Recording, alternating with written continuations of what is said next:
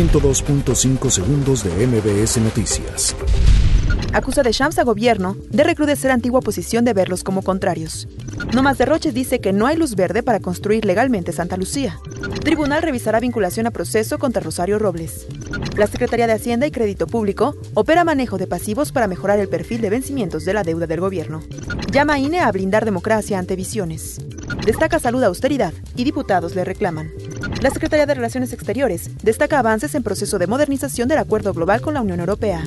Asesinan al empresario ambientalista Paul Vizcarra. El Instituto Nacional de Migración devuelve a India 311 migrantes. Reino Unido y Unión Europea llegan a nuevo acuerdo sobre Brexit. 102.5 segundos de MBS Noticias.